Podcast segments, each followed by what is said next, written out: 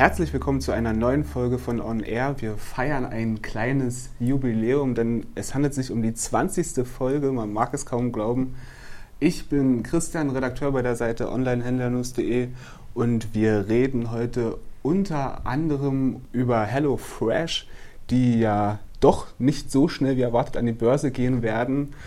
Außerdem werden wir ein kleines neues Format ins Leben rufen, die Kurznachrichten. Aber zunächst sprechen wir über ja, die Versandhandelskette Otto. Hallo Ariane. Hallo Christian. Ja, Otto hat am Montag verschiedene Neuigkeiten vorgestellt. Um was handelt es sich dabei genau? Genau, äh, Otto war, ich war am Montag ja dort bei der Pressekonferenz und man zeigte sich in sehr positiver Stimmung, was den ganzen Markt und die Ergebnisse des laufenden Geschäftsjahres angeht und hat gleich ein großes Paket von Neuerungen vorgestellt. Da sieht man, wie, Otto, wie modern Otto ist und wie äh, stark Otto auch auf die aktuellen ähm, Entwicklungen auf dem E-Commerce-Markt reagiert. Sie sehen, äh, dass sie 50 Prozent aller Visits über ähm, mobile Zugriffe, also mhm. Tablet und Smartphones haben sie da vor allem im Blick äh, bekommen. Und äh, darauf reagieren sie jetzt auch mit einer Apple Watch App zum Beispiel direkt, äh, wo Deals des Tages dann angezeigt werden. Also auf jeden Fall ein sehr, sehr guter Schritt und sehr interessanter Schritt, den Otto da geht. Dann will sich Otto auch in verschiedenen anderen Bereichen äh, aufstellen. Da haben sie den Produktassistenten vorgestellt, den ähm, Dash-Button von Otto, was er eigentlich nicht ist, weil er eigentlich. Es ist so eine Art Sticker, wenn ich das richtig gelesen genau, habe. Genau, das ist ein. Verrückt. Ja, verrückt. Also der funktioniert über NFC. Man kann sein Smartphone dranhalten und dann bekommt man verschiedene Zusatzinformationen und kann auch das eine oder andere nachbestellen. Mhm. Ein super Konzept und ich finde auch viel alltagstauglicher als der Dash-Button selbst, weil du hast einen Dash-Button, einen Knopf, den du drückst und dann hast du ein Produkt in deinen mhm. Warenkorb gelegt. Hier hast du viele zusätzliche Informationen, auch so, wir testen das ja erstmal mit Kaffeevollautomaten, was ein relativ intensives Produkt ist, was so die Wartung und Pflege und Nachbestellungen angeht. Und da haben sie, denke ich, auch ein gutes Pilotprodukt gefunden und dann bekommt man halt, kann man Fragen über die Bedienungsanleitung sich beantworten lassen, über diese Funktion oder eben einen neuen Filter, einen Entkalker oder auch die entsprechenden Pads für die Maschine nachbestellen. Und auch im Bereich Logistik hat sich einiges getan. Genau, die Lieferung zum Wunschtermin. Hier äh, geht es um Speditionsprodukte, also Elektrogroßgeräte, Möbel und dergleichen. Da war es vorher schon ein Stück weit so bei Otto, dass ein Termin vereinbart wurde, aber in der Regel im Nachgang äh, der Bestellung.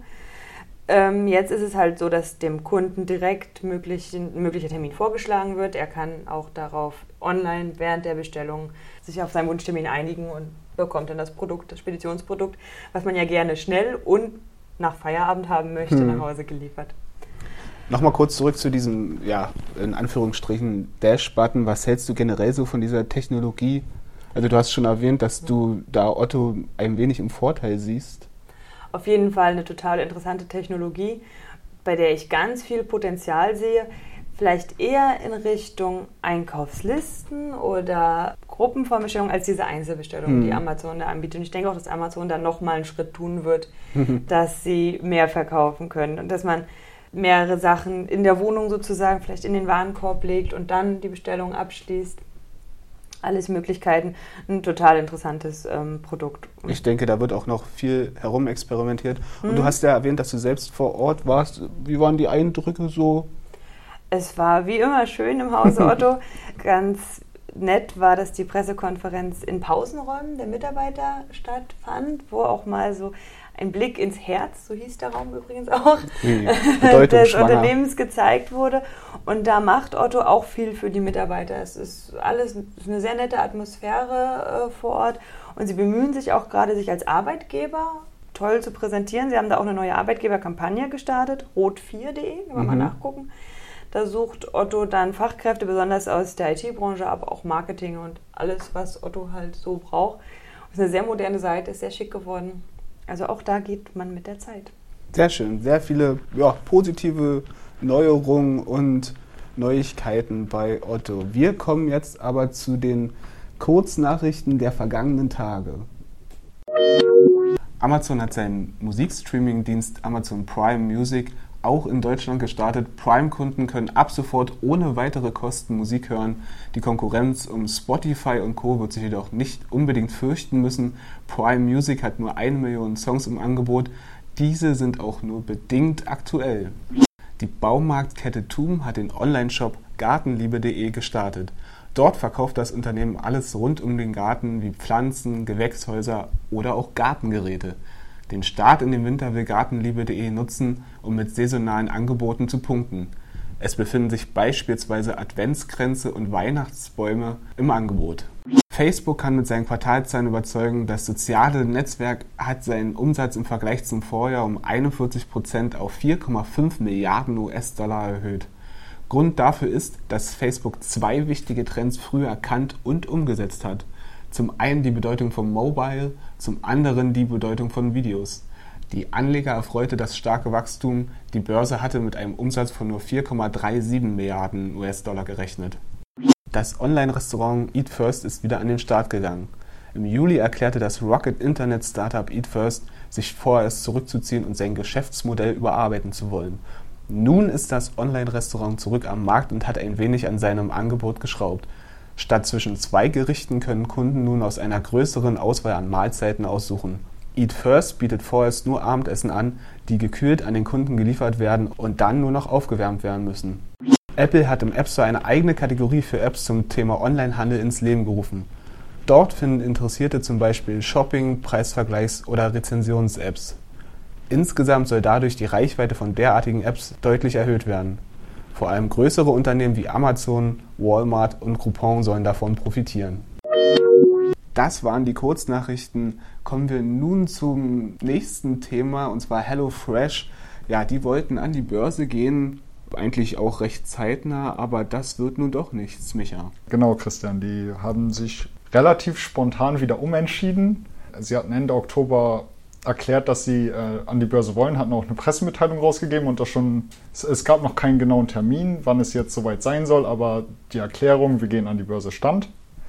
Ähm, haben damit auch eine ganze Reihe von Spekulationen einfach mal beendet, weil es hieß immer aus dem Hause Rocket Internet, ähm, soll noch ein Börsengang erfolgen. Oliver Samba hatte das auch äh, relativ vollmundig noch den Anlegern versprochen. Ja, wir bringen noch eins unserer Startups an die Börse, noch in diesem Jahr und ähm, es wurde äh, lange spekuliert, welches es sein könnte. HelloFresh war relativ weit vorne dabei immer, mhm. weil das Unternehmen auch relativ gut dasteht. Gehört zu den sogenannten Proven Winners von äh, Rocket Internet. Also die Startups, die sich da auch schon ein bisschen behauptet haben. Dann nicht mal zwei Wochen später, am 9. November am 8. 9. November kam die Nachricht, äh, nee, äh, wird leider doch nichts mit unserem Börsengang, den wir jetzt angekündigt hatten. Zumindest in diesem Jahr, wenn ich das richtig verstanden genau, habe. Genau, sie haben es so ein bisschen verschoben auf Anfang 2016, ähm, haben das begründet mit dem Marktumfeld, was jetzt wohl nicht optimal sein soll. Außerdem macht man sich so ein bisschen Sorgen um die Investorennachfrage. Da spielt halt sicher einiges rein, warum man jetzt aber nicht zwei Wochen vorher schon gemerkt hat, naja, vielleicht sollten wir es doch lieber lassen ja. oder ob da dann doch Druck von Oliver Samba persönlich kam, weil er es ja selbst äh, so versprochen hatte und das ja auch gerade in diese Zeit fällt, wo Rocket Internet so ein paar ähm, Stolpersteine in den Weg gelegt bekommen hat mit dem Aktienkurs, der nicht so gut dasteht und Andreas Winiarski, der gegangen ist. Da gibt es halt so einige Probleme, die die Anleger auch nicht so erfreuen werden. Aber diese Food-Sparte ist schon das Zugpferd, kann man sagen, oder? Ja, also ähm, die Food-Sparte ist für Rocket Internet ganz wichtig, genauso wie die Modesparte. Das sind so die beiden großen. Das sagen mhm. sie auch immer wieder.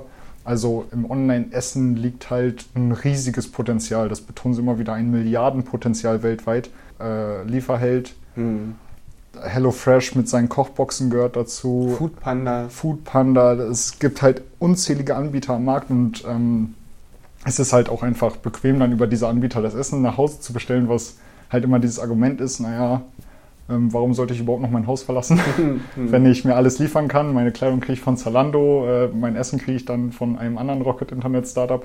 Ja. Genau, und HelloFresh, wie gesagt, stand halt echt gut da. Die haben in den ersten neun Monaten dieses Jahres haben sie im Vergleich zum Vorjahr ihre äh, Kundenzahl um 429 Prozent gesteigert. Das ist schon immens. Das ist ein Wachstum, was Rocket Internet sicher freuen wird. ähm, jetzt leider dann der Rückzieher, zumindest bis das Marktumfeld besser sein soll.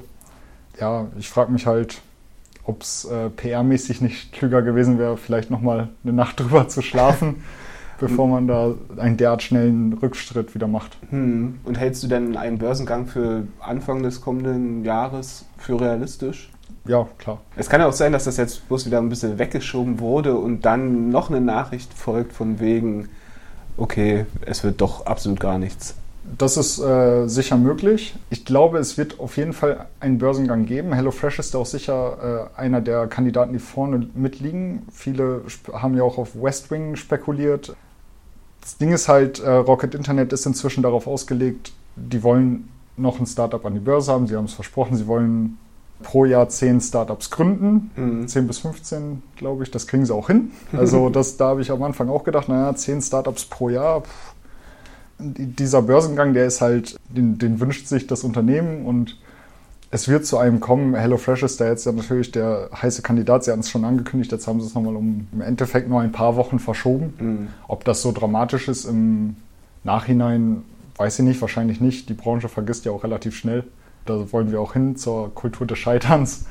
Aber wie gesagt, das halt innerhalb von nicht mal zwei Wochen den ankündigen und dann doch sagen, äh, nee, wird leider nichts. Das wirkt schon komisch, aber es gibt auch etwas Positives zu berichten.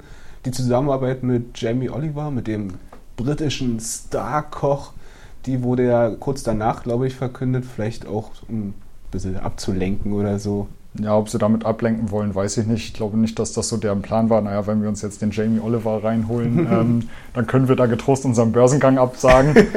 Das ist auf jeden Fall eine Kooperation mit einem großen Namen ähm, und Jamie Oliver ist ja auch ganz engagiert in der gesunden Ernährung in Großbritannien. Da ähm, kritisiert er schon seit Jahren das Schulessen und mhm. ähm, will da wirklich die Schüler und die Kinder einfach an gesundes Essen rankriegen, weil das da teilweise auch unhaltbare Zustände sind. Das ist fast wie in Amerika, wo dann Ketchup als Gemüse gilt und darum dürfen sie sich Ketchup draufklatschen und dann ist es ein gesundes Essen. Äh, die legen halt in ihre Kochboxen jetzt Rezepte von ihm bei. Ist ein ganz nettes Feature und äh, es gibt ja auch viele, die sich diese Jamie Oliver Kochbücher holen, die erfreuen sich ja auch großer Beliebtheit und wenn man dann halt natürlich die Zutaten mit einem Rezept für das Essen von Jamie Oliver direkt mhm. kriegt, das wird schon seine Fans und seine Begeisterten finden auf jeden Fall. Ja, schauen wir mal, ob ein Börsengang dann doch im kommenden Jahr vollzogen wird. Ähm, das war's mit der heutigen Folge von On Air. Vielen Dank fürs Zuhören. Wer auf dem aktuellsten Stand bleiben will in Sachen E-Commerce, kann gerne die Seite onlinehändlernews.de verfolgen oder auch den Amazon Watchblog oder den Logistik Watchblog. Das war die 20. Folge von On Air. Bis zum nächsten Mal.